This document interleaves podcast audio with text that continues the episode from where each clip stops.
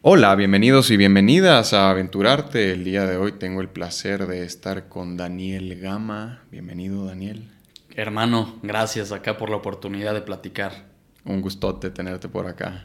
A ver si nos aventamos algunos temas controversiales ahorita como Caray, caray. si la plática lo amerita, vamos a ver qué, cómo nos va. Nos los aventamos sin problema. Para eso eso, ¿ah? Oye, te digo que empiezo entonces ahora con tres preguntitas. Las estoy cambiando, apenas empecé con Rodrigo. Eh, a ver si funciona este formato. La primera es, ¿tienes algún talento oculto? Desde luego, el mejor de todos. ¿Cuál? Puedo hacer cualquier tipo de pedo. El que se te antoje. O sea, Neta. Ok. o sea, con el brazo. Así yo me, me escapaba de mis clases en prepa. No. Porque aparte tengo un gran talento de, de poderlo hacer sin mover el brazo. Entonces yo me ponía en el escritorio del maestro y le decía, me tengo que ir, me duele el estómago. No. no, no, no Gama, vete a tu lugar. Y de repente, sin mover brazo, no, al güey, salte por favor y vete a la enfermería ya. Sí, es un gran talento, lo amo. Ok, o sea, no tienes que hacer como todo este movimiento, sino Nada. que así nada más. Sí, no, no, no, nada. Órale. Oye, pues es un... Qué mal que no me traje playera, porque bueno, si no al rato te lo... Sí, si no, ahí al final hacemos una... Sí, aquí con microfonito cerca, por... no, hombre. Ah, Güey, pues es un gran talento, ¿eh? O sea, bastante funcional aparte. Como, ver, Muy funcional. Maestra, me tengo que salir porque mire... No, o generar pánico en algún lugar, ya sabes, de... Claro. En el avión, de repente iba yo un día con Natalia y le dije, vamos, ¿cómo vas? Nos la aventamos, órale. Todos dormidos de regreso de Guadalajara en, en la noche y... No, hombre, nada más así ya veías a la gente de al lado, este güey se va a venir obrando todo el camino. Órale, güey, pues está buenísimo. Sí, está divertido. Eh, si pudieras tener algún animal exótico de mascota, ¿cuál sería? Un tiburón blanco lo tendría en una Mm, en una pecera es mi peor es mi peor miedo. Es el- mi animal favorito, pero pero sí. Est- estaba viendo ahorita en una entrevista que decías que siempre que te metes al mar te da... Sí, a, a sí, mí sí. también, güey, me da un pánico. Sí, siempre siento que soy el punto 0.5% de la población a la que se le puede comer un tiburón. Sí, yo también. O sea, si no hay más raza ahí en la orillita, yo no me meto, güey. Si soy el único, o sea, es como, no, güey, no, no, no. O sea, que haya más gente, más opciones para los animales, ¿no? Como, güey, no, no, me no, co-". no. Pero entonces un tiburón blanco. Un tiburón blanco, no, me, me- o sea, me muero por verlo. O sea, de hecho, una vez Natalia me, me iba a regalar un viaje a Islas Guadalupe a meterme a la jaula y dije, no, a ver, veo todo el tiempo videos de tiburones, pero siento que en la jaula también a mí sería el que de repente la jaula Se cae. Güey, sí, Ok. no estoy dispuesto todavía. Sí, es, es, es, es complicado. O sea, a mí también me da como todo lo que tenga que ver con, con aguas desconocidas. Es como, híjole, Sí, güey. caray, malo que no, o sea, digo, y es, y es el único animal que no puede estar en, en cautiverio. Sí, no, alguna vez lo intentaron y se murió el tiburón. Ah, sí. Así que no hay donde visitarlo más que en la jaula. Más que en la jaula. Órale. Está complicado. Sí, pero bueno. Oye, tu idea de un domingo perfecto, ¿cuál es? La idea de un domingo perfecto que juegue la, la selección mexicana, o sea, ahora que, que ha- hace poco que terminó el mundial, terminé muy dolido, lloré, pero era el domingo perfecto, era esperar algún partido, pedir una, pues, no sé, una pizzita, ya sabes, una coquita con hielos, después del partido ver una peliculita con Natalia, ya sabes, rico. Sabroso. Sí, sí, Un sí. domingo así, tiradito en el sillón. Sí, hombre. No, no puedes pedir más. Claro. A huevo. Oye, ¿dónde naciste, Daniel? León, Guanajuato. León, Guanajuato. Leondres, Guanajuato. y cuéntame cómo inicia tu aventura en el arte. Sí, esa, esta pregunta sí, luego ya la venía pensando antes. Pues yo creo que jugando. O sea, como que to- todo arte siento que empieza jugando. ¿Mm? O Luego- sea, desde niño. Sí, o sea, desde niño siempre, siempre me visualizo teniendo.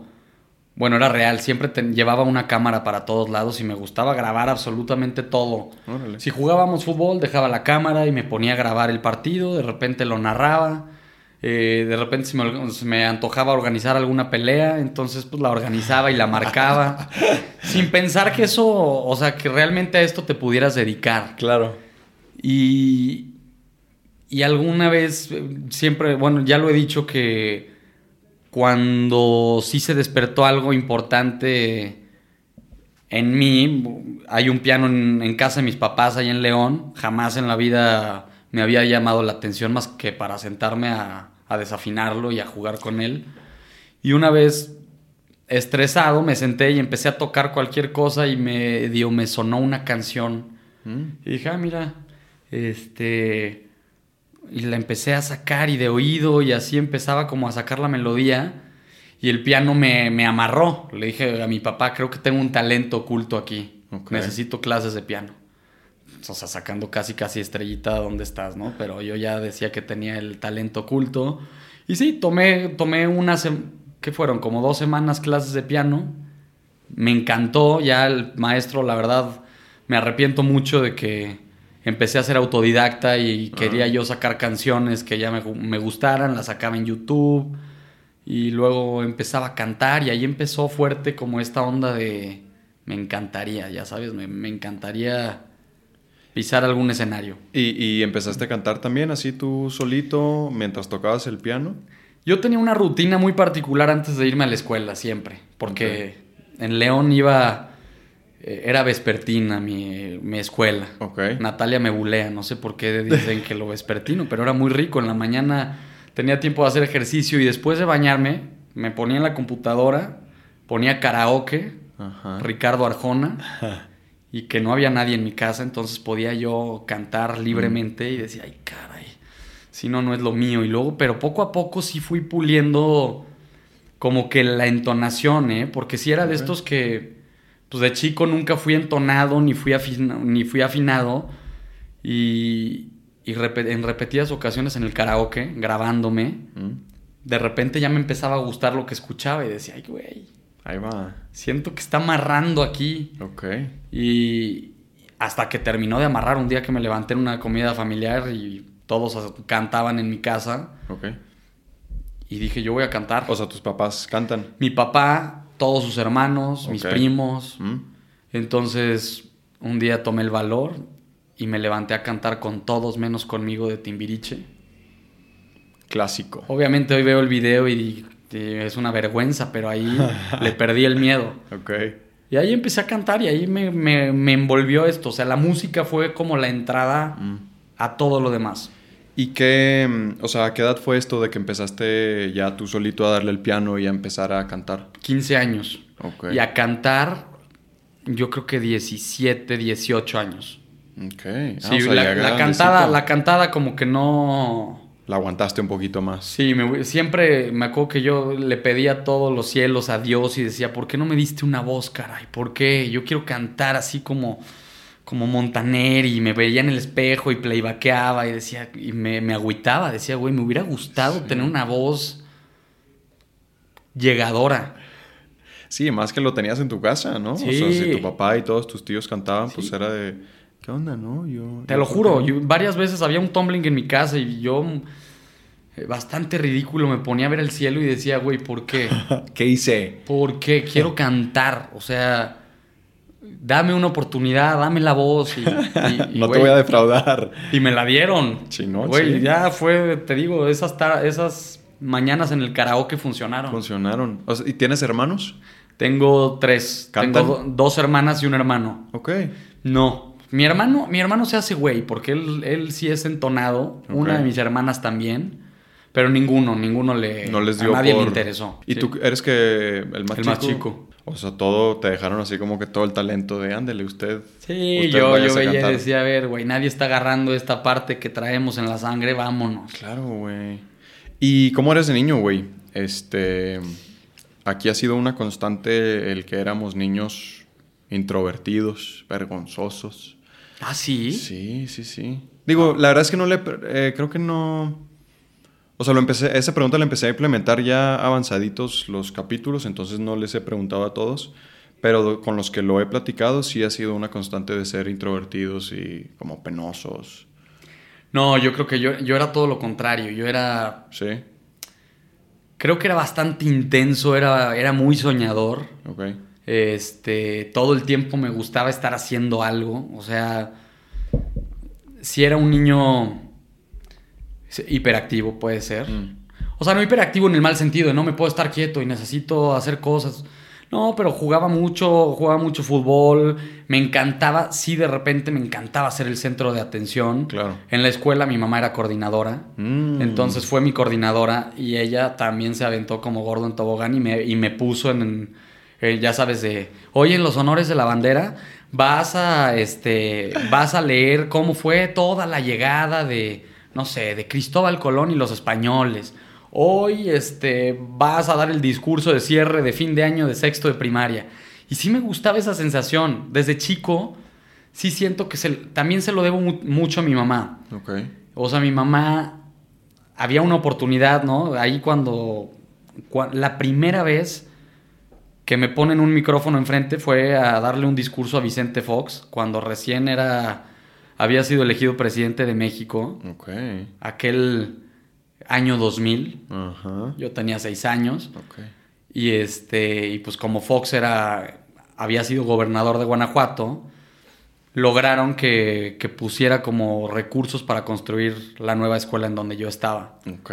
¿Y quién crees que fue el elegido para, para decirle, señor presidente, Órale. mis compañeros y yo necesitamos una escuela nueva? Y ahí fue, ¿no? Y se ven mis orejas del tamaño del mundo, el, no alcanzaba yo a, a sacar la cabeza completa, pero ahí fue mi primer, mi primera aparición ante el micrófono. Y chido, o sea, no te sentiste, digo, los nervios habituales, ¿no? Normales. Pues no, pero- me, no me acuerdo tanto de haber tenido nervios. Al contrario, me, me gustó como la sensación de. Mm. Como de este centro de atención, Sí, ¿no? sí. Y luego ya le daba yo los discursos a las reinitas de León. Oh. Ya sabes, la nueva reinita de la ciudad. Y, y Daniel Gama le va a dar el discurso de bienvenida. Y ahí estaba yo de siete años en medio de la feria dándole el discurso. Y sí, o sea, todo el tiempo fue... Siento que la etapa más introvertida de mi vida la estoy viviendo ahorita, justamente cuando ya estoy en el medio. ¿Ah, sí? Sí. ¿Por qué? Porque... No sé, porque ya como que ya es diferente, ya cuando lo estás haciendo profesional, Mm. siento que ya es mucho foco el que de repente tienes en, en la carrera, ya es... Este, ya la voz es mucho más importante que también tienes que, justo lo platicábamos, tienes Ajá. que ir cuidando un poquito más lo que vas diciendo. Sí, ya tu opinión puede llegar a una audiencia mucho más grande y puedes... Y he estado también como contrariado de que, que luego esta carrera nos, o sea, ¿cómo te puedo decir? Nos hace como seres divinos a los actores que la verdad es que no, a mí no, no comulgo con nada de eso. O sea, eso es lo que me ha hecho introvertido, decir, es que no soy nada, o sea, soy, no soy nadie especial, soy igual que tú que está, que está haciendo lo que, lo que le gusta, pero ni soy ni más ni menos, ya sabes. Claro. O sea, no, me molesta mucho la gente que es de, a mí ponme mi camerino con tele y yo no quiero comer con, este, con staff y este, ay, las fotos, no sé, o sea, como que todo eso a mí me, no sé, me cuestiona eh, cuál es el verdadero objetivo de esta carrera. Sí, de acuerdo. Sí, estas personas que llegan a ser unas divas, ¿no? Y se sienten unas deidades que dices... Eso, deidades, o sea, de gente que ya llega a algún lugar y ya está viendo a ver quién lo reconoce y... Claro. O sea, me ha tocado ver mucha gente que le gusta pavonearse de todo. Y entonces como de... Me gustaría que esta carrera fuera común y corriente. Somos trabajadores que nos, dedica- nos dedicamos a entretener y hacerles pasar un, un mejor momento a la gente que lo necesita. Claro, totalmente. ¿Y qué piensas entonces? ¿O no, no has, este... ¿No te has cuestionado mucho como de esto? ¿De qué va a pasar el día en que llegue una... eh, eh, pues la fama, pues, ¿no? Y que ya te cueste... Lo platicaba ayer con Rodrigo y lo, he platicado, digo, antier con Rodrigo. Y lo he platicado con muchas otras personas. A mí me dio un poco de crisis existencial hace algún tiempo de decir, ay cabrón, sí, güey, o sea, ya esto de ser una figura pública, una celebridad, eh, me estaba costando, digo, no que lo sean ni que lo, no lo era antes y no lo soy todavía, pero ya lo estaba viendo de cerca, ¿no? Con compañeros, con gente, lo empiezas a ver. Entonces como que yo decía, güey, qué fuerte, o sea, es un cambio de vida muy abrupto, perder tu anonimato y tu privacidad está muy difícil, entonces yo empecé así como, no sé si quiero esto, güey, ¿cómo lo estás viviendo tú? Sí, sí, sí es difícil. Yo también lo he pensado mucho porque... Ay, no sé, como, o sea, sería perfecta esta carrera si, si no existiera como esta cosa de... Sí. Ya hay muchos que se sienten, o sea, te lo digo, yo crecí en, en redes medianamente con un proyecto que hice de, de bomberos y en, Donde hubo fuego, ¿no? en donde hubo fuego y fue un crecimiento, no sé, de tener, cuando empecé a hacer la, la serie, de haber tenido unos 12 mil seguidores y acabando la serie tenía, no sé, 120, digo, 110 mil. Ok. Y ya la gente te empezaba a hablar y, te, y luego Claro. también hay mucha gente, no digo que todos, al- al- mucha gente presionándote como si tu deber fuera contestarles en todo el momento, que estás tú... Hace poquito me reclamaron, ¿no? De que eh, nunca subes historias en donde yo te etiqueto, eh, qué poca empatía y yo... Es que perdóname, pero si supieran que de verdad vivo, intento vivir lo más alejado de las redes que se pueda. Claro. Porque también siento que no estás aquí. O sea, con el tema de las redes sí es una buena arma laboral, una buena arma de trabajo, de poderte acercar a la gente, de que sepa lo que haces y sobre todo que te vea lo humano y lo, y lo normal que eres como ellos. Pero sí te mantiene alejado de, de la realidad, alejado de la persona que tienes al lado, te la vives viendo la vida de los demás. Te desconectas, ¿no? Comparándote todo el tiempo. Eso. Este, y más que pues la mayor, yo no digo que todos, pero el 90% de, la- de las publicaciones en redes sociales no es una realidad. Y, y eso me, me causa a mí mucho, mucho conflicto. Yo lo único que quisiera es que no me faltara el trabajo ya para poder cerrar las redes. O sea, ya sabes, yo sí sería de, de los que en algún punto, espero que no, en, no tan a largo plazo, me gustaría cerrar redes sociales. Trabajar y, y listo. Eso sería ideal. Yo estoy totalmente de acuerdo contigo. Yo también soy de esas personas que las redes sociales me cuestan mucho. Este, digo, yo nunca he sido de estarme tomando la fotito y el video, ¿no? De cómo están mis amores y vean lo que estoy No. haciendo y la chingada. De verdad, no está en mí. O sea, no está en mí. Y muchas veces, pues ya sabes, ¿no? La gente te dice que, güey, pues lo tienes que hacer y hazlo y acostúmbrate. Y como que lo he intentado por momentos y es de ya está, ¿no? O sea, no se me da, de verdad, no, no quiero estar, aparte no quiero estar compartiendo mi vida en todo momento, prefiero mil veces, fíjate que he estado trabajando últimamente en, de pronto, no sé, si fui a comer con un amigo, una amiga, lo que sea, y se levanta el baño, o de estos momentos en los que te quedas solo por un momento, ¿no? Eh, ¿Qué es lo que hacemos luego? luego? El celular. Híjole, sí. Entonces yo he dicho, no, güey. Deja el celular y ponte a observar a la raza, ¿no? Y más nosotros como actores, pues eh, aquí es donde está el, toda la creatividad y la imaginación que podamos sacar, ¿no? Entonces me pongo a ver a la gente qué está haciendo, cómo, cómo camina este, cómo se mueve, cómo, qué relación están teniendo estos dos que están hablando y la chingada. Pero es lo primero que buscamos al, al quedarnos solos o algo, pum, pum, pum, pum. Es que ya, vas. justamente ya. O sea, hay, hay una gran frase ahí muy. Este, ya muy usada que decía las. La tecnología te, te acerca de las personas que tienes lejos y te aleja de las personas que tienes al lado. Y además, sí, no te permite estar contigo. O sea, antes siento que la gente era más profunda, las pláticas eran mucho más interesantes. Antes el verse a los ojos era. Pues era lo normal. Lo único que tenías. ¿no? Hoy, hoy verse a los ojos, creo que lo he dicho antes, pero parecía de repente ofensa, ¿no? ¿Qué pasa cuando te metes a un elevador y se mete una persona que no conoces, putz, inmersos, ¿no? Como de, ya ni siquiera el saludo es de, ¿cómo estás? Mm. El silencio de, "Ay, que ya llegue el piso, que ya llegue. O sea, hemos perdido, de verdad nos estamos alejando de nosotros. O sea, y eso es lo más preocupante que a mí se me hace en las redes sociales. Piensas que estás cerca de, de tu público y sí, que es padre y hay que siempre ser agradecidos porque llegarán proyectos en donde Claro. le cambiarás también la vida a mucha gente, ¿no? Nosotros como actores siempre tenemos la responsabilidad de, de ser el espejo más digno que se pueda del espectador, ¿no? Claro. Y, este, y es válido que la gente te, pue- te pueda admirar, te pueda agradecer un trabajo que hiciste con el corazón y está muy bien.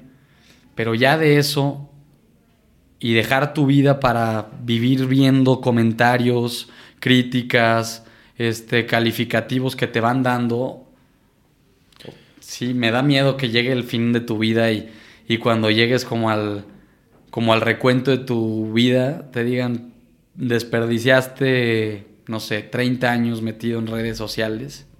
Qué fuerte, ¿no? O sea, yo siempre pienso eso.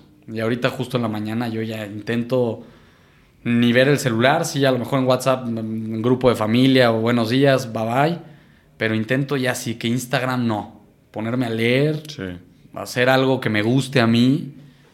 Pero sí, sí está, es un tema delicado. Está pesado. Yo tengo un amigo que, eh, o sea, sube una foto, lo que tú quieras, ahí a Instagram y cada dos minutos está checando el celular para ver los likes, ¿no? Y los comentarios.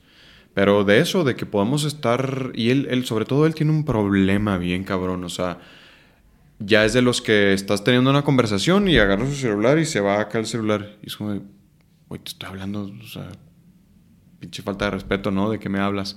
Y así puede ser, o sea, si él subió una foto, ya va a estar cada dos, dos minutos de que estamos hablando, Simón, y luego, ok, likes, likes, Simón, Simón. Oye, sí, este, esto, y la chingada la otra vez, like, ¿quién, quién, quién? No, y está cañón porque siento que ese es un... A ver, y, yo no voy a decir que no lo he hecho. Yo he llegado a... Hubo un, punto, hubo un punto en donde... Me acuerdo alguna vez subí, una foto y, no tenía la cantidad de likes que yo quería y la bajé. Y ahí también fue como un darme cuenta de decir, ah, caray. Mm.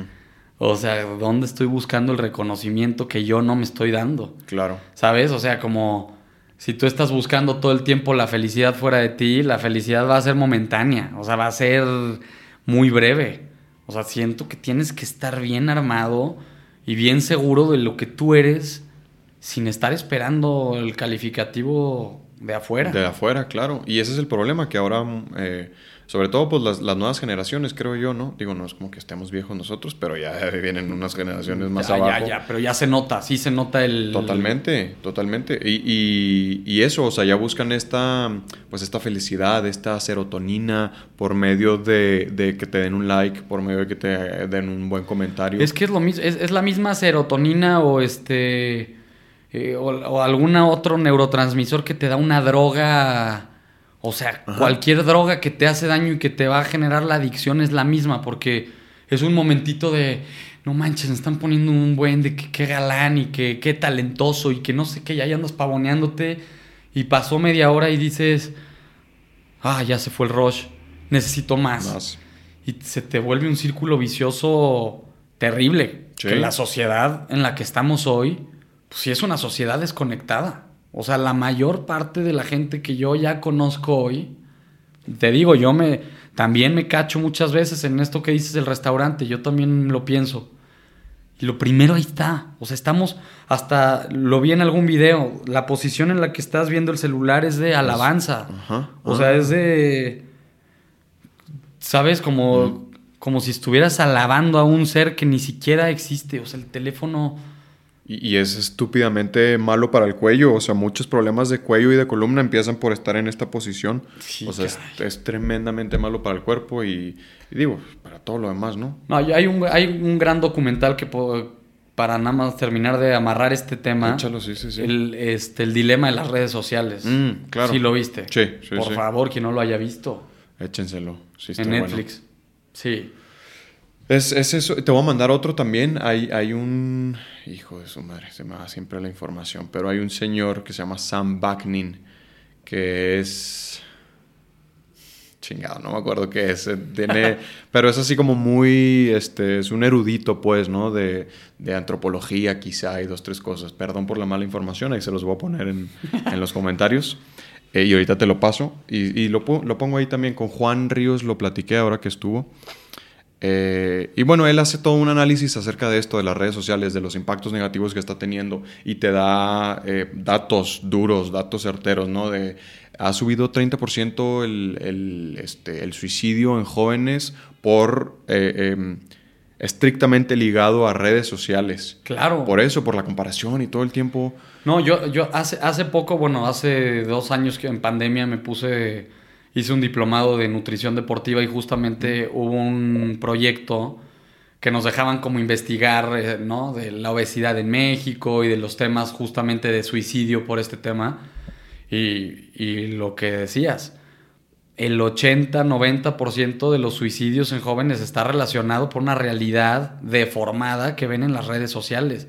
Yo hice un video en, en Instagram porque me, me, tocó muchísimo, en donde yo conocía gente y, y, niñas, compañeras que se habían operado, pero que, se, que no tengo ningún... A ver, cada quien es libre de hacer lo que quiera con su cuerpo, pero no es libre de mentir en las redes sociales de que ese cuerpo se logra con ejercicio y con dieta y que en, en, un mes y reto de dos meses vas a estar así. Obviamente había una depresión gigantesca de niñas que no lograban ese cuerpo, que había sido una liposucción, que se habían implantado. A ver, necesitamos, como yo lo dije en el video, necesitamos un poquito de realidad y decir, oigan, a ver, yo, yo me hice una cirugía estética, pero para mantenerla, pues hay que hacer ejercicio, hay claro. que intentar comer saludable y además de que todo cuerpo es distinto. Y hubo un caso de una niña que vio en, eh, no me acuerdo si en TikTok, alguna influencer que subió de, con, no, este, con tres quemadores me puse un, un, body para la playa impactante y, este, y subió la foto que se veía más, más cirugiada que nada, que te digo y repito, no tengo nada contra eso, pero pues la niña de 14 años echó un frasco entero de quemadores, una niña que tenía un problema de sobrepeso y se murió. O sea, y dices, que, o sea, ¿qué responsabilidad hay? Yo sí digo que debería haber negligencia en las redes sociales y claro que debería haber censura. Uh -huh. O sea, perdón, entiendo que esté el libre, este, libre albedrío y que la, la libertad de expresión, pero la libertad de expresión lleva buena responsabilidad e información no cualquiera, yo sí no permitiría que Instagram permitiera que cualquiera publique lo que se le antoja pensar, que luego ya son verdades absolutas. Sí, esto que decíamos, ¿no? Ahora el, el anonimato de estar detrás de una cuenta no, hombre. te permite soltar toda la basura que quieras, ¿no? Por eso subes eh, algún, digo yo no lo hago, pero la gente atacándose en Twitter, ¿no? O sea, y sobre esto, sobre el anonimato de que tirándose basura, basura, sí, basura. Te lo decía, el trampolín de los cobardes son, son, las redes sociales para muchos y para la gran mayoría. Sí, sí, sí, pues yo estoy de acuerdo. Es, es complejo, es muy complejo esto sí. de las redes sociales y como que sí se están buscando, o sea, hay mucha gente hablando de eso y gente experta, pues, ¿no? Antropólogos y eh, filósofos y la fregada. En donde, pues sí, como que tal vez lo ideal se, sería llegar a este, mm, no es censura la palabra, pero como un filtro, ¿no? Un equilibrio. Sí, sí debería de, de, ajá, de, de, existir un equilibrio, un filtro en donde digas, oye, o sea, está bien, sí está la libertad de expresión, pero con un poquito de respeto y de conciencia. Sí, no. no. puedes estar hablando a lo güey y tirando tu basura a todo mundo. No, no, no. Y, y, o sea, no, no podemos vivir ya dividiendo. O sea, no puedo yo amanecer un día diciendo, ah, yo ya amanecí y con la gran y firme convicción de que todos los white se mueran. Sí. Entonces hay gente que sí se alimenta de eso. Claro. O sea, hay gente a la que sí le llega tu comentario y, y pues ve el país lo dividido que está entre clases sociales, entre, entre hasta mm, no debería existir la palabra raza, o sea, no debería. Claro. O sea, estamos muy divididos y eso siento que es lo que quiere luego el sistema. De esto estaba viendo el, el, un podcast, el bueno, el podcast de Joe Rogan y tenía Kevin Hart, el este actor eh, afroamericano chiquito eh, hace mucho stand-up también. ¿sí, sí, sí, sí, Este. Y bueno, estaban platicando, entonces él, él, decía, Kevin Hart decía como de que él estaba notando también mucho eso, que está sumamente polarizado todo y que muchas veces es sin una justificación. O sea, que él se puso como a... Eh, pues no quiero usar la palabra confrontar, pero digamos a dialogar con la gente, entonces que él ve, veía este fenómeno de que alguien soltaba en redes sociales de que, güey, este, el América no vale madre, y la gente se une a eso, ¿no? A la de Simón, el América, que chingue, de, no vale madre, bla, bla, bla. Pero si, si los confrontas como de, güey, a ver, ¿por qué no vale madre? no, pues, pues no, nomás, pues no vale madre, ¿no? ¿Pero por qué? O sea, dame tus Sí, argumentos. No. no, pues es que él dijo, es que él dijo, y él también, y él también. Entonces, pues el América no vale madre, Sí, ¿no? vivimos, vivimos hablando sin argumentos, que era justo... Sí, o sea que nos, estamos como este, como los borreguitos, ¿no? Siguiendo pues al de adelante y si este dice que es blanco, es blanco y si no es negro y, y de ahí no nos saca, ¿no? No, no nos formamos un criterio, pues. Sí, cara, y a mí, y a mí se me hace que es así, es como de estas conspiraciones que hay unas pocas personas que están haciendo todo, o sea, como ha sido a lo largo de la historia, todos los revuelcos alrededor de, de la historia para dividirnos. O sea, hay a gente que le conviene tener dividida la Claro. sociedad, ¿no? Yo, yo es lo que no apoyo de los, muchas veces de los movimientos Sí. que entiendo que uno tenga que marchar por derechos, entiendo que uno tenga que marchar por injusticias, que siempre sea eso, que esa sí sea la libertad de expresión, pero ya de eso a, pues, hay un asesino en un, en un salón de 80 personas, maten a los 80, ni modo, había uno, pero maten a los 80, todos llévenselos, ¿no? O sea, es como, a mí es esto lo que está pasando, siento, en el país, es de pues hombre, hay dos, tres corruptos, pues acaba con todo un sistema de salud, no pasa nada, que se queden sin, sin medicinas, o sea, siento que esto es... pues, Hitler dividía, así empezó la, Claro. ma- o sea, la masacre más grande de la historia, dividiendo, diciendo que la, cuál raza era pura, qué raza era la que no servía, por qué los judíos tenían que morirse, por qué la gente enferma, por qué las mujeres, por qué empezaba dividiendo y Claro. había mucha gente que compraba su discurso Pues así estamos. como borregos. Exactamente. No, no, no hay que, que- hay que crear criterio. Eso, fo- formular nuestro criterio, ¿no? Y, y, pues con base en eso, eh, pues con mucha conciencia, pues también, porque si no, ajá, pues ahí nomás vamos en la filita. Sí, claro. Oye, bueno, para dejar este tema escabroso. Escabroso. Digo, es necesario y hay que estarlo Sí, hablando digo, ya ven, las todos, redes ¿no? sociales Y- tienen cosas buenas y, Claro. y están pasando cosas buenas en el mundo, nada más que nos fuimos ahorita por lo escabroso. Sí, eh, que es necesario también. o sea. Claro. sí, eso, ¿no? O sea, te digo, eso es, eso es parte de lo que me daba miedo a mí de empezar esto, el, el dar mi opinión, como que yo decía, güey, pues, para empezar, yo qué, mi opinión, ¿por qué va a valer, Pues, no? vale un buen. y claro, pero, pero sí me daba miedo y también como esto de, de ir a, a, a decir alguna estupidez o de ofender a alguien o algo. Entonces era como, wow, güey. Pero, pero en un punto como que fui entendiendo ya como conforme han pasado que es de, güey, pues es que cada quien suelta su, su opinión y lo importante, o sea, por ejemplo, yo soy un, eh, yo consumo muchos podcasts, pues, ¿no?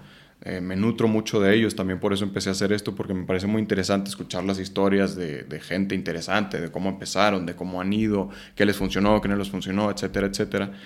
Eh, y como en eso, como en cualquier libro que leas, cualquier película, cualquier idea que escuches, lo que sea, quedarte con lo que te funciona, ¿no? Claro. Y formular tú eso, tu criterio y tu juicio, decir, ok, esto que está diciendo Daniel está interesante, sin embargo pienso que a mí no me funciona porque esto y esto y esto. Y sin válido. embargo tiene este punto válido, y, y- y- pero eso es lo importante, ¿no? O sea, Es lo que te nutre, un debate, un cambio de ideas, un...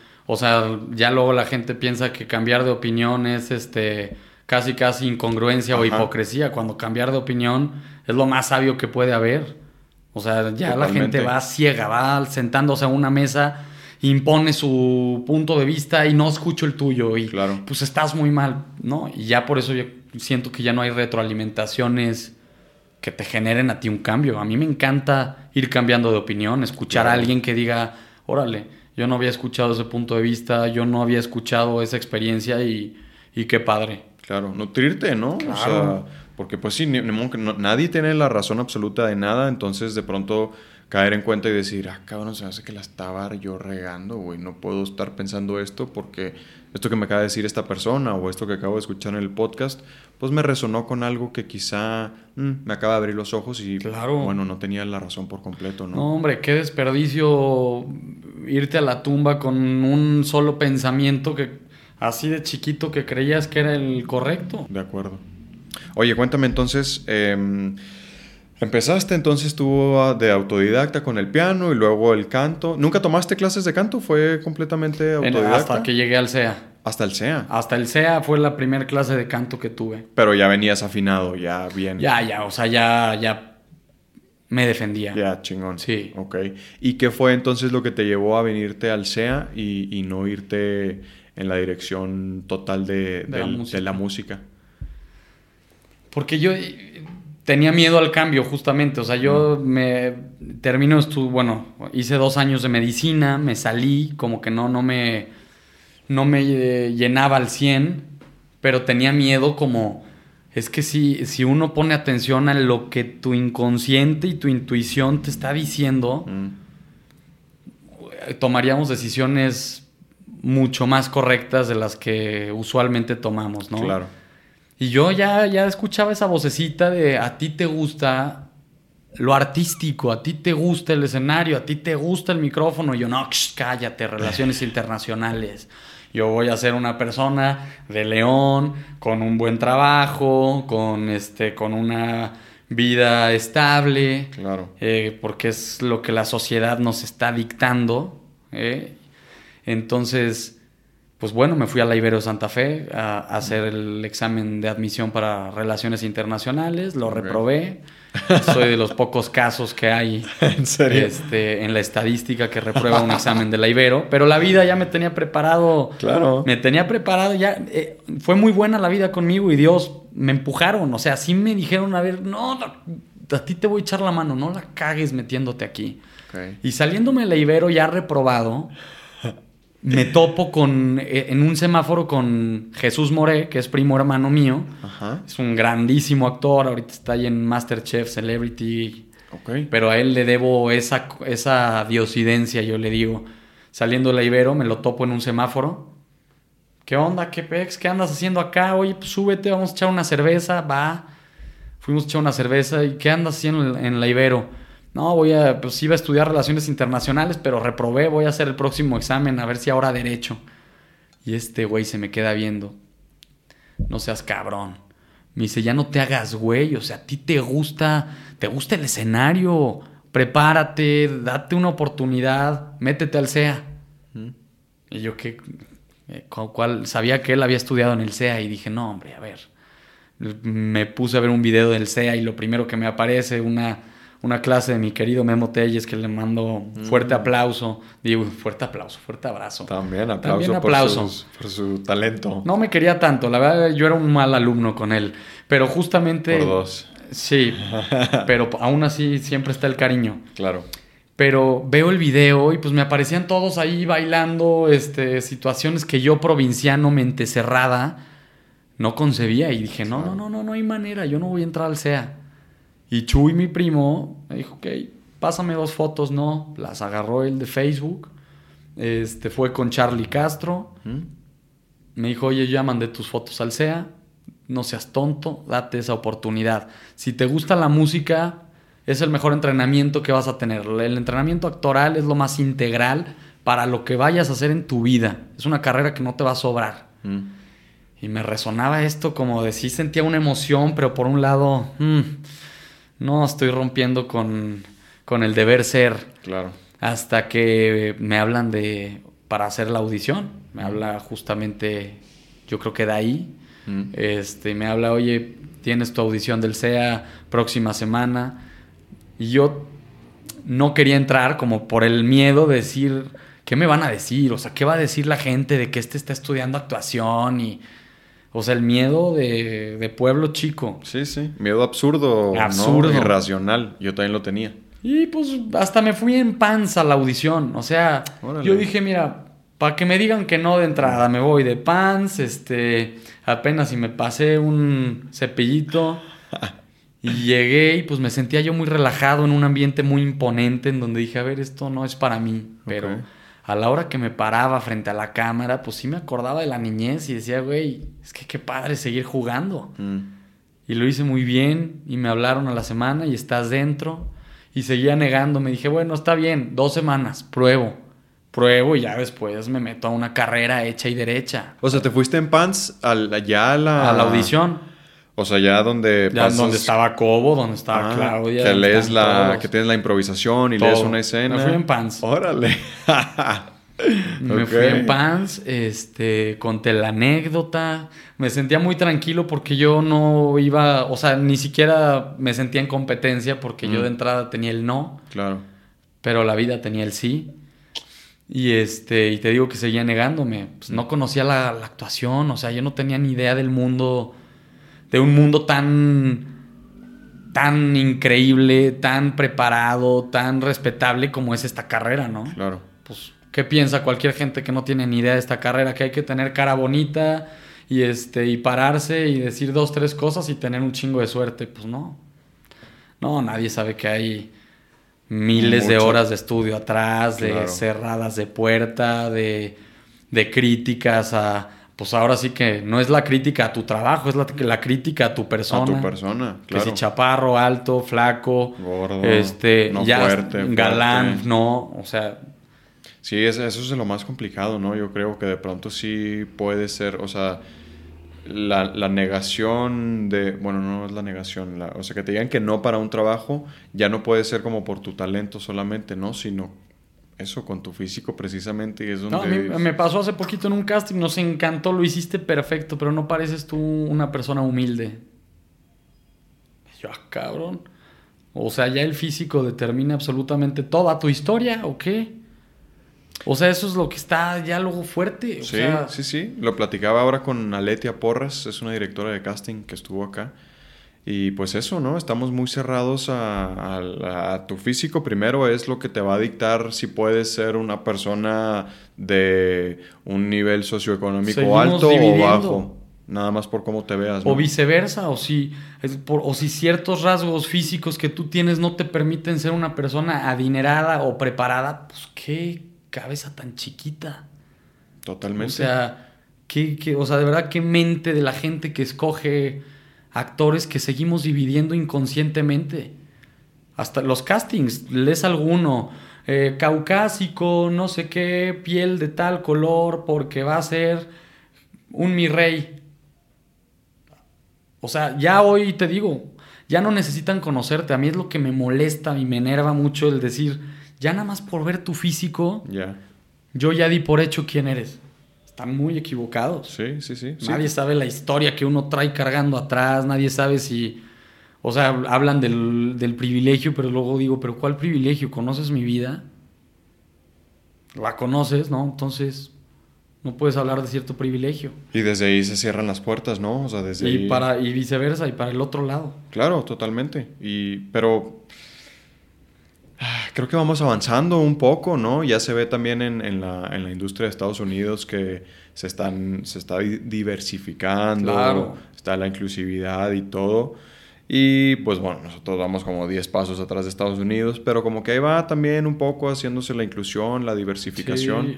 Sin embargo, pues va a ser un proceso lento, ¿no? Y yo no sé si vamos a tener al- algún día la oportunidad de, de hacer estos papeles en Yo- donde no nos han estado clasificando. Sí, todos yo estoy de estos acuerdo, años, ¿no? pero o sea, ya también de repente la inclusión ya es excluir.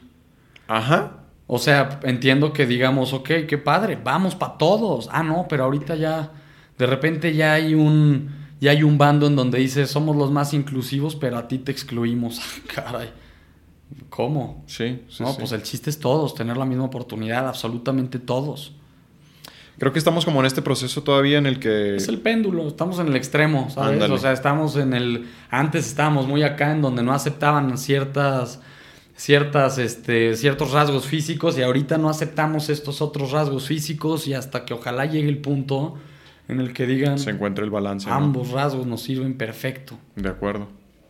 Y luego ya estando en el SEA te, te volvió loco la actuación. Dijiste, esto es lo mío. Supongo que, pues esto, esto que buscabas, ¿no? Que dices que te, que te gustaba mucho. Digo, de entrada, pues el, el, el centro de atención y el jugar, ¿no? Porque al final del día, pues eso es la actuación. Mucho juego, juego, juego. Sí, juego con responsabilidad, como dicen, ¿no? Es- Y con mucho trabajo, pues. De, y de- con por- mucho trabajo. Claro. Pero que fue, ¿recuerdas como algo muy específico que hayas dicho, güey, sí, esto es para mí? ¿O por qué no te fuiste ya por... Digo, nunca, has dejado la música de lado, ¿no? Sí, Lo- no. le- pero ¿tienes planeado, por ejemplo, irte a la música por completo? Yo sigo, siempre sigo componiendo. Ok. tuve ya una experiencia también en un grupo musical, en donde fue una experiencia bastante enriquecedora, pero también eh, un golpe de realidad en cómo está la industria hoy en día, muy complicado, muy cerrada. Mm. Hay que tener mucho dinero también de repente para que quieras pegar, porque existe también la manera en la que, pues bueno, vas subiendo tus videos perseverante y si de repente te pega uno y se empieza a compartir y bueno, pues ahí estás, nunca sabes. Claro. Existe el camino corto y el largo, ¿no? Que es el que en el que me estoy inclinando ahorita. Pero la actuación, sí, desde, desde mi primer día en teatro me acuerdo que alguien, justamente Natalia, mi esposa, ¿Ah? estaba ella asistiendo. me vas a regañar, pero bueno, pues ni modo. Estaba asistiendo al maestro de teatro y me acuerdo que cuando yo pasaba este Rodrigo Zambus. Eh, estuvo, ah, él, es director de tele, pero Le, dieron, le dieron un semestre para, para teatro. ¿En primero? ¿Cuando estabas tú cuando en primero? cuando entré yo a primero. Ok. Y me acuerdo que, pues de repente pasamos a hacer ciertas improvisaciones y, y pues se reían, ¿no? Como, yo decía, qué chistoso, ¿por qué se ríen si no hice nada? Y ya me decían, es que traes una vis cómica, traes ahí como algo muy suelto, como no, pues como que no piensas las cosas y simplemente te diviertes dije, qué padre. Ya después, obviamente, vas entrando en la parte en la que tienes que empezar a pensar las cosas, tienes que conocer el ritmo, tienes que conocer la pausa. Y... Pero desde ahí me encantó. O sea, me sentí desenvuelto, me sentí pues jugando. O sea, como si me hubieran regresado a mis siete años y estoy ahí divirtiéndome. Como pez en el agua, pues, ¿no? Fluiste completamente. Sí, sí, sí, sí, fluí. Y hasta la fecha entonces compones. Tú, tú compones eh, música y qué letra. Eh, música y letra. Ok. Sí, compuse el vals de, mi boda. No me digas. Este, Órale, qué ya está, ya está la canción ahí, se llama Te Propongo, está en Spotify en, ah. y en YouTube. Te Propongo. Te Propongo. Natalia y Daniel. Natalia y Daniel, chingona. Y ahí vienen más, ahí vienen más. Yo voy a ir subiendo. O sea, la música es una terapia también. Es una. Es un desfogue de, de decir lo que sientes, el momento en el que estás. Entonces la música la voy a hacer independientemente mm. Si pegue, si sea un éxito o no. La música va a estar conmigo siempre. Sí, es algo que lo traes adentro y como dices, es súper terapéutico, ¿no? Digo, yo no, no toco ningún instrumento ni canto Ahí medio estoy aprendiendo la guitarra. Sí, ya la vi, ya la vi ahí, está bien. Ahí va, ahí va. Sí, dije, güey, tengo que aprender mínimo un, un instrumento, ¿no? Y es que sí es terapia, güey. Sí, totalmente. La neta, pues es que es eso, ¿no? Arte, entonces no deja de ser una manera de expresión, de terapia, de... De conocerte, ¿no? Porque luego hay veces que hasta te pones a escribir y lo que empiezas a escribir es muy distinto a lo que tú verbalizas, porque siento que cuando hablamos, o sea, cuando estamos platicando, siempre tenemos un filtro muy bien puesto, ¿no? O sea, vamos cuidando mucho lo que decimos, vamos pensando demasiado, pero cuando te pones tú a escribir sin hablar, siento que de repente sí dejas salir una parte de ti que no conocías, o muchos pensamientos que sabías, no sabías que tenías. A mí me pasa de repente en las canciones que digo, ah, caray, ¿esto de dónde? ¿De dónde sale? Sí, está padre. O sea, es un buen ejercicio. Sí, sí, sí. Este, lo dice esta... Eh, válgame, ¿cómo se llama? Julia, Julia, Julia Cameron. ¿No lo has leído? No. Tiene este libro que se llama El Camino del Artista. Es un camino que te lleva como a la recuperación o, sobre todo la recuperación de, de la imaginación y de la creatividad. Em, para todo tipo de personas. O sea, si, si, te dedicas al arte, pues qué mejor, ¿no? Pero también dice, pues para licenciados, chefs, o sea, pues lo que... sea. Y una de sus principales herramientas es escribir. Eh, ella te dice que escribas tres páginas diarias en la mañana. O sea, es lo primero que debes de hacer. Te despiertas y te vas al escritorio a aventarte tres páginas a mano de lo que sea que se te venga eh, a, la, cabeza, ¿no? O sea, literal como un, un este que fluya, o sea, todo lo que se te venga. Yo, lo he hecho. Alguna vez Isael en el SEA justamente nos dejó un, mm. un ejercicio de, en, actuación en donde en una hoja dijo, tienen exactamente un minuto, escriban lo que sea, palabras, pero no dejen de escribir todo, lo que venga, lo que venga, lo que te esté viniendo en la mente y... güey, salen unas cosas, porque al principio estás como resistente, ¿no? Porque Sí. no me vayan a hacerlo leer, ¿no? Entonces tengo que ser prudente. Sí, sí, sí. No, no, no, pero luego empiezas ya a darte hilacha y se siente... Es muy terapéutico, ¿no? También, Muy. o sea, sueltas, sueltas, Claro. sueltas. O sea, alguna persona, tengo ahí una persona que es como muy holística también, y espiritual y todo esto, y siempre me ha hablado de del poder que tiene escribir, o sea, eso que te está molestando, eso que te caga, que lo escribas y lo quemes, ¿no? Pero es importante escribirlo Sí, a- a, mano y luego lo quemas y como que tiene pues un podercito, ¿no? De De liberación. Ajá, o sea, como que sí, quizá es hasta un acto psicomágico de, de dejarlo, ¿no? Dejarlo ir. Sí, cara, y sí siento que todos deberíamos como justo como conectar con esa parte, o sea, es- volvemos a lo mismo, el teléfono te aleja de este momento contigo, o sea, lo bien lo decías, hay un miedo de estar solo, o sea, de porque dices, "No, yo estoy solo a toda madre en mi sillón, estoy viendo TikTok, estoy aquí". No, eso no es estar solo, estar Sí. solo es estar en el silencio incómodo en donde pues de repente empiezan cuestiones interesantes y o sea, que sí te que te pongas en Sí, en sí. el momento. A, a combatir con eso que traes adentro, ¿no? Sí. Todos esos miedos, inseguridades, Claro. eh, angustias, ponerte. plantarles cara. Exactamente. ¿Recuerdas algún este cambio de criterio o de ideología que haya venido a partir de la actuación? A ver, bueno, mucho, sobre todo con la carrera. Yo era pues, un completo ignorante que, que sí pensaba que ser simpático y bien parecido me podría traer mucho, eh, me podría llevar más fácil al, ¿Mm? Este, al resultado. Y pues no, hombre, la primera semana me dio una cachetada, ¿no? Pues, no leía nada. Por más de que estuve en medicina, pues sí, vas leyendo, pero los temas que te van dejando hay que leer muchísimo, pero... Pero pues no vas, no te interesas en la, como en, en la historia, ¿no? Yo me di cuenta que era muy, pues, muy inculto. Mm. Y eso me, a mí me, me atormentó demasiado. Me acuerdo que alguna vez escuché este, algún, algunas preguntas que le hacían a algún famoso en un noticiero de, bueno, estamos en épocas de la independencia, bueno, a ver, es muy famoso, no voy a decir el nombre, pero a ver, ¿y cuál, quién es tu personaje favorito de la, de, de la independencia? Y el otro se aventó uno de la revolución, ¿no? Así de que, no, bueno, la independencia, pues Pancho Villa, ¿cómo? no, no, no, pero eso es de la revolución. Entonces como que me dije, dije, ay, caray.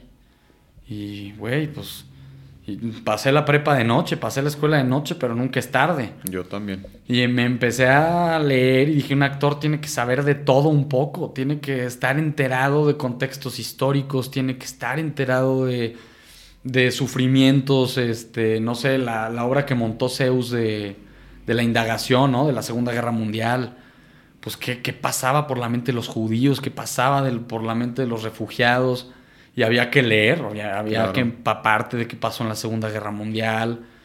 Entonces, la, la carrera de actuación, pues yo digo, ah, me hace falta defenderla con más, este, con más estudio, ¿no? Hace falta decir, soy un actor y soy preparado porque leo, porque sé, y no solamente porque sé repetir ciertos diálogos y tengo una intuición ahí, Y que te ves bien a cámara. y que me veo bien a cámara y que me Claro. importa...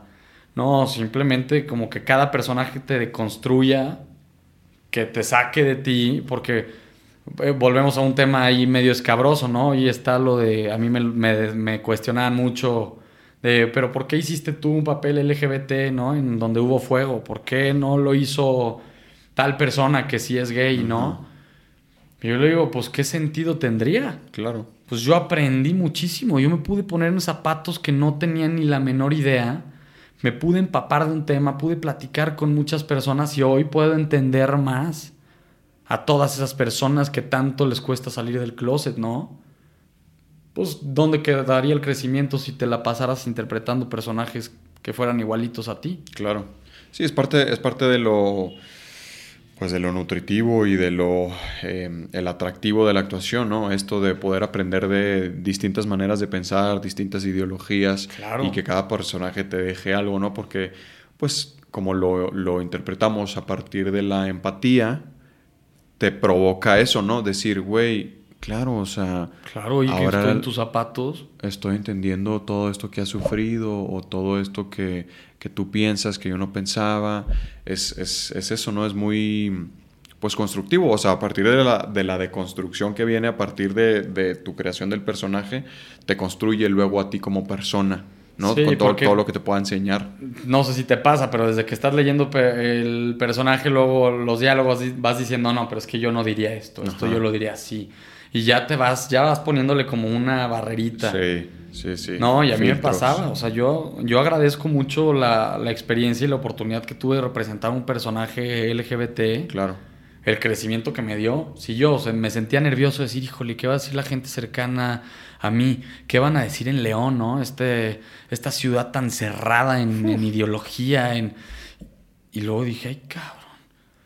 Si estoy sintiendo eso yo, que soy, pues, que soy heterosexual y que no necesito salir de un closet y que la sociedad hoy me acepta tal y como soy, ¿qué sentirá como sufre la persona que sí esté en ese dilema? yo empezaba a apuntar en una hojita todas las... O sea, como me decían cómo construiste a Gerardo, pues yo en mi círculo de mi, con mis cuates, ¿no? Iba apuntando, oye, voy a hacer a pues, un personaje gay. Ay, pues comentario tras comentario yo lo iba apuntando y lo iba apuntando. Y después de dos meses me puse a leer páginas y páginas de comentarios. Güey, te carga de una manera que dices, no puede ser. O sea, y esto no es nada con lo que realmente vive alguien que tiene que enfrentar. Eso, ¿no?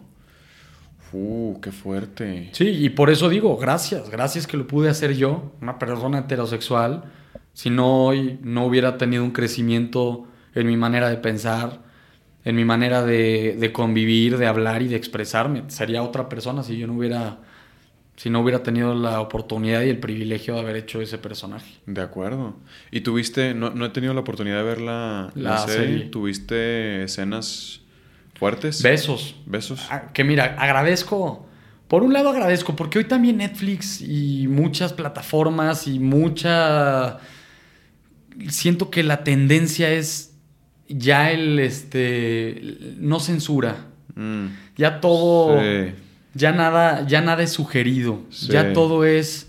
hay que vender, hay que vender, entonces hay que encuerarse, entonces que la escena de sexo sí se vea, pero bien machino. Y, y yo al principio justo tenía miedo de eso, porque dije, a ver, todo el mundo ya sabe, ya sabemos que todos cogemos, ¿no? O sea, bueno, hacemos el amor. Todo a, veces y a veces. A veces y a veces. Todos sabemos, ¿no? No es como que el televidente crea de... O sea, como que más bien hoy te lo están embarrando todo el tiempo, todo el tiempo y de repente vas viendo una serie y dices, ay, esta escena qué, güey. o sea, se la pudieron haber ahorrado muchísimo. Y no sé, yo siempre he sentido que la, la, sugerencia es lo más elegante. Claro. O sea, que para actuar no siempre necesitas a huevo hacer, ¿no? Es como la anécdota que nos platicaban de, en esta escena tienes que llegar cansadísimo, tienes que llegar así, pero mm. que te veas exhausto, que se te sale el corazón y que el actor se puso a dar 700 vueltas alrededor del set y que llegó así sudando y cansado, estoy listo. Y que el director nada más le decía, ¿por qué no actúas? ¿Por qué no actúas?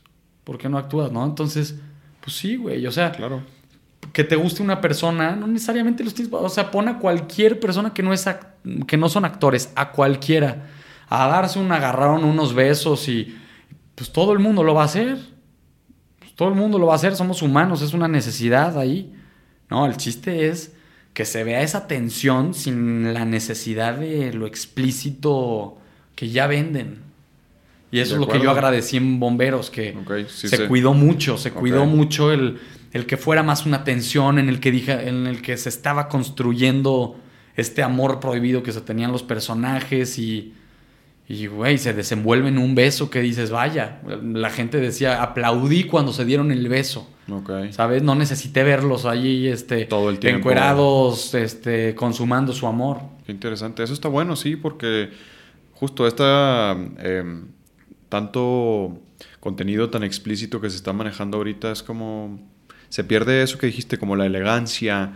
Ah, y es mucho más bonito a veces, ¿no? Ver, ver... Es más fuerte. Es más fuerte, sí. hay una película que se llama Las elegidas, que vean el ejemplo perfecto. ¿eh? pues de, un- de muy dura, una trata de, trata de blancas. Ok. Y te imaginarías que son las escenas más rudas y explícitas. No, no, no. O sea, con un close-up en la imagen de la niña, con sonidos atrás, puta, era más fuerte, ya sabes, nada más verla llena de sentimiento, de lágrimas. Era mucho más fuerte que ver cómo abusaban realmente de ella en la escena. Ok. ¿No? Entonces, Sí, sí. Ahí, ahí a mí me cambió eso de decir, ay, ojalá que haga- haya más proyectos en donde la sugerencia predomine, en donde la actuación sea, Claro. pues, mejor. O sea, digo, y, y yo respeto, ¿no? Todas las maneras y a cada director y producción, pues ahora sí que Cada quien. ellos sabrán qué venden y qué no y qué están consumiendo, pero...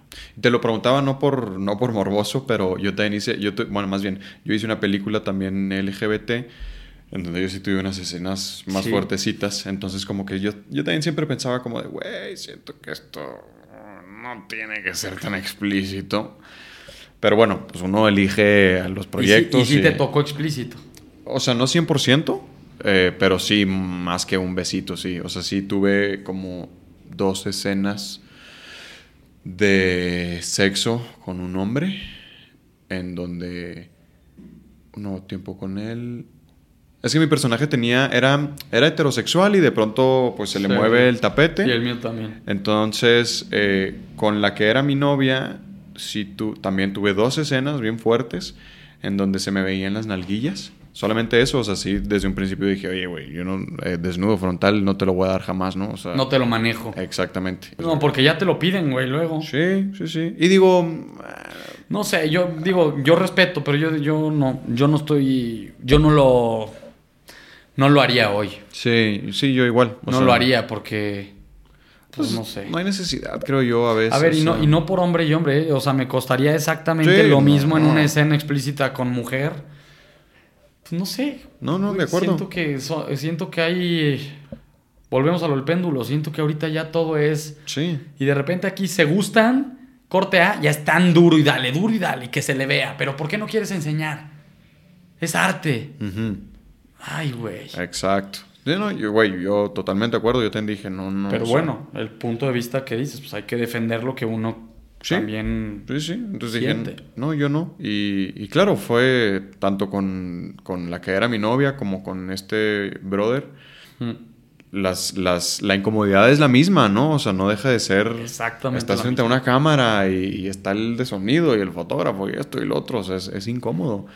Pero sí, sí se volvió un poquito más explícito en donde sí, como que yo dije, güey, pues quizá esto no tendría que ser así tan, tan explícito, pero bueno, ¿no? O sea, digo, yo sabía lo que metí. Sí, a mí me costaría bastante. ¿eh? Hay una serie, por ejemplo, que se llama, creo que se llama Sexo y Vida. en- Ah, sí, Sex. Life. Ajá, ¿La, la- la has visto? Buenísima. Bueno, la primera temporada. Ok, yo la empecé, llevo como dos capítulos o tres. Muy explícita. Ajá, Demasiado. A eso iba, o sea, es demasiado, demasiado. O sea, yo creo que el... O sea, va a parecer que me contradije, pero digo, muy bueno, muy bueno el tema. Me gustó mucho como este rollo de, del tema, ¿no? Las escenas. Siento que cualquier serie, cualquier película, la podrías manejar y generar el mismo impacto sin necesidad de enseñar todo el tiempo. Pero, ¿sabes qué? O sea, lo que me llamó la atención de esto es que... O sea, yo también desde el minuto uno es como, órale, cuánto, qué explícito, ¿no? Todo el tiempo sale esta morra Sí. desnuda, ¿no? Sin embargo, la escritora es mujer y la directora es mujer. Entonces dije, ah, porque luego uno puede caer, digo, no sé, tal vez yo quería como si hubiera sido un director hombre, como que bueno, pues el hombre busca ahí el morbo y lo que tú quieras, ¿no? Pero ya al ser escritora mujer y directora mujer dije, güey, pues no creo que hayan querido Sí, no, no, no. eh, exponer a, la a una mujer como nada más por morbo, por vender o algo así, ¿no? Como que debe haber ahí un trasfondo. Ay, güey, sí, no sé, cara. Y a mí, sí es una parte de la industria que me preocupa hoy. Como mm, cada proyecto, o sea, sé que, bueno, sé que Televisa mínimo sigue manejando una censura bastante prudente, y, pero ya cualquier otra plataforma, ya cuando me llegan castings es como de, qué padre, pero vamos a ver, o sea, digo, si es que quedo, vamos a ver, ¿no? De qué se trata. Me ha tocado ya alguna vez alguna película de, Oye, todo el tiempo, eh, nada más que tu personaje sí todo el tiempo va a estar en algas, ¿no? Y pues sí, escenas acá de cama y todo. Dije, y vaya que la necesidad estaba fuerte, pero dije, no. No, también se trata de divertirse, güey, no de ir a sufrir el trabajo. Y ojalá, y qué bueno, que haya otro compañero que la haga sin ningún problema y sin ningún tipo de impedimento para el director o directora. Sí. Y que salga más rápido el trabajo. Pero yo ahorita no. Totalmente de acuerdo. Es, es complicado y uno eh, debe de escoger... Batallas. Exacto. Y lo que va a disfrutar, ¿no? Lo que vas a disfrutar y lo que vas a... Sufrir, ¿no? Exacto. Oye, para ir cerrando, carnal, eh, ¿algún consejo que te hayan dado que te funcione mucho? Sobre todo en, en lo profesional, pero si es en lo personal también. En lo, bueno, pues creo que tiene que ver con lo personal y lo profesional, ya lo cambié, pero pues sí, no te tomes nada personal, mm. ¿no? O sea, y más en esta carrera y en cualquier otra carrera, siento que si tú estás seguro y estás contento con lo que tú eres, no vas a necesitar la aprobación que existe afuera. Claro. ¿No? Entonces, estar muy, muy tranquilo con lo que quieres. Eh, ¿Alguna película, libro, serie que nos recomiendes, que estés viendo ahorita? Libro, ah, terminé de leer uno de La bailarina de Auschwitz, ¿Ah? Edith Egger. Ajá. Este, cuenta, cuenta su experiencia eh, como, como refugiada durante la Segunda Guerra Mundial. Es este. Es un. Ella es, ¿cómo se dice? Fue alumna de Víctor Frank, el que hizo El hombre en búsqueda del sentido me encantó. Un libro que siento que todos tendríamos que leer. Película. Híjole, no, es que sí soy bien palomero, güey. Sí soy ahí sí de. Este, ¿no? Creo que película reciente no tengo alguna fresca. Serie.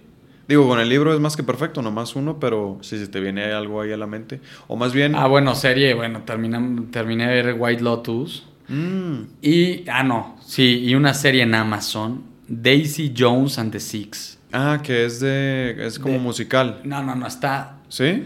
Habla, eso sí es, ese sería el estilo de proyecto que me encantaría que se empezaran a hacer, o sea, justo habla de esto, de una historia en donde se generan tantas emociones, donde no necesitas, este lo explícito en ningún momento, pero te genera todo. es una serie espectacular. Ojalá la puedan ver en Amazon. Sí, sí, la había visto por ahí. Digo, no la he empezado, pero vi. Impacta. A mí me encantó. Son de mis favoritas. Y White Lotus. Y White Lotus. Sí, de White Lotus he escuchado bastante. Sí. Pero no, no, he tenido la oportunidad de y, ahí, y bueno, ahí ya la última de recomendaciones que me estaba acordando de las que había visto recientemente. Hay una que se llama Nine Perfect Strangers que se van todos a un retiro espiritual. Como, ah, claro, esa sí la vi. Con Nicole oh, Kidman. Ajá. Güey. Está buena. ¿Ya la acabaste? Ya. No, está. sobre todo los últimos capítulos están bien densos, ¿no?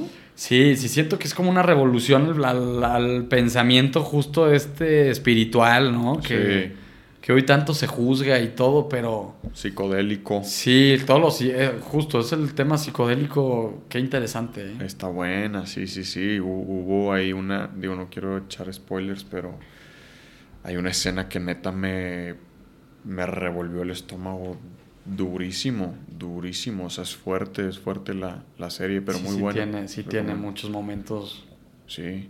agradables. ¿Tienes alguna película o serie que sea como tu gusto culposo? Como una chick flick o algo así. No, mi, mi película favorita sí siento que es La La Land.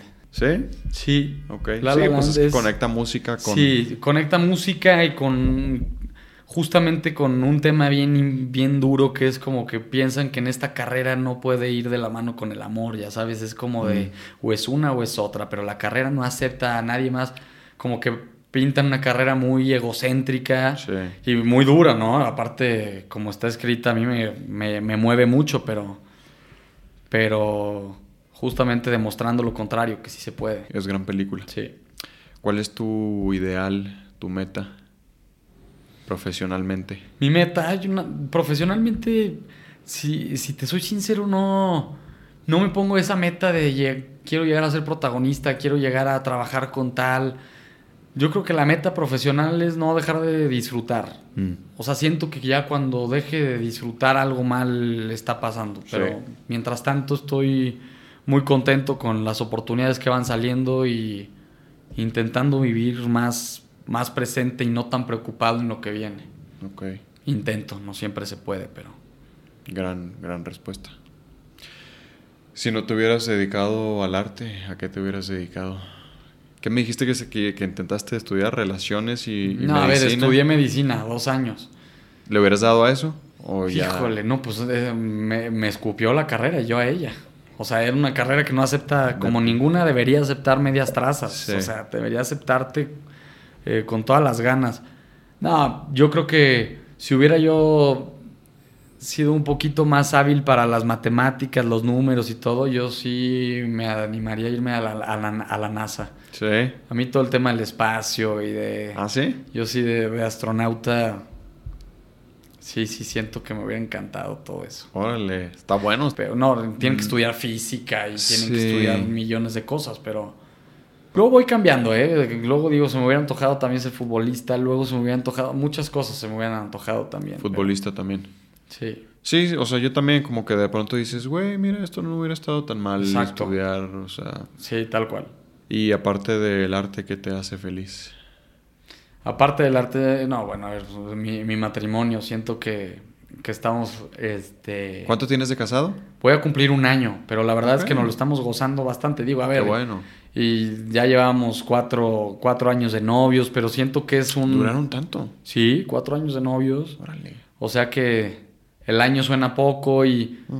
Y todos... Y la verdad es que la mayoría de la gente cuando les digo, ay, apenas llevas un año, digo, pues ¿y qué, güey? O sea, igual y así se mantiene y que así se mantenga toda la vida, Claro. lo que tenga que...